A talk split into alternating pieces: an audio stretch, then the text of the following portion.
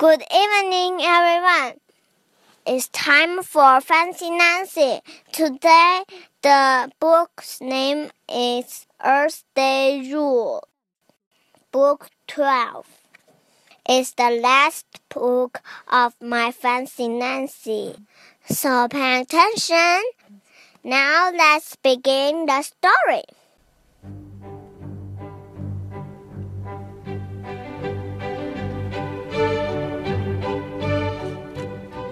Today is Earth Day. I love being green. Being green means taking care of our planet. There are lots of green rules. I will review them. Review is a fancy word for go over.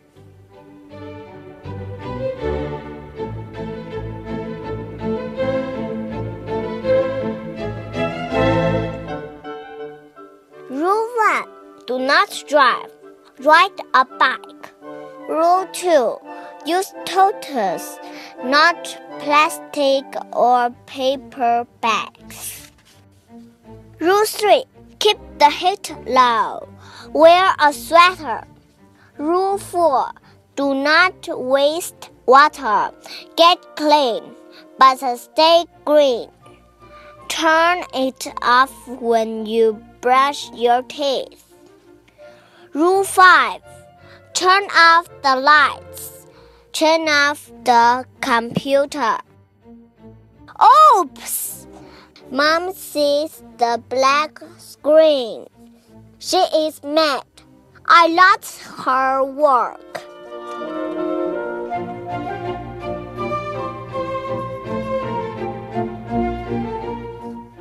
Rule 6 Eat by candlelight. Use cloth napkins. Guess what? Being green can be very fancy. Good night, everyone. Have a good dream.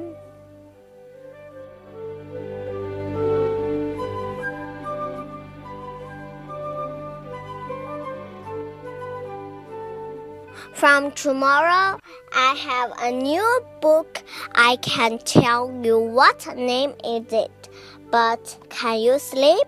Tomorrow I will tell you good night. It's a secret.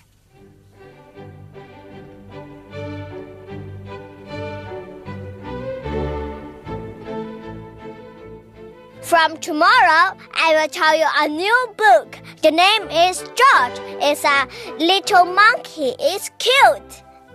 Good night. Have a good dream.